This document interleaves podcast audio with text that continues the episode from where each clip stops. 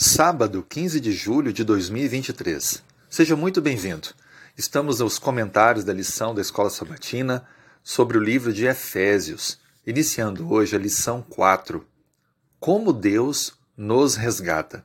O texto bíblico vai ser o capítulo 2 de Efésios, mas leio com você agora o verso 4 e verso 5, que diz: Mas Deus, sendo rico em misericórdia por causa do grande amor com que nos amou, e estando nós mortos em nossas transgressões, nos deu vida juntamente com Cristo. Pela graça sois salvos. Durante essa semana vamos aprender um pouco mais a maneira como Deus opera em nossa salvação. Nós podemos dividir em três tópicos aquilo que compreenderemos melhor nessa semana. E todos os três começam com a expressão o que significa.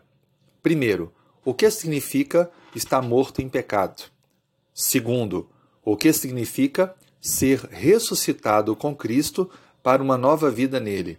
E terceiro, o que significa ser salvo pela graça por meio da fé? Essas perguntas serão respondidas a cada dia dessa semana e eu espero que você esteja aqui comigo para que a gente junto possa aprender um pouco mais a palavra de Deus.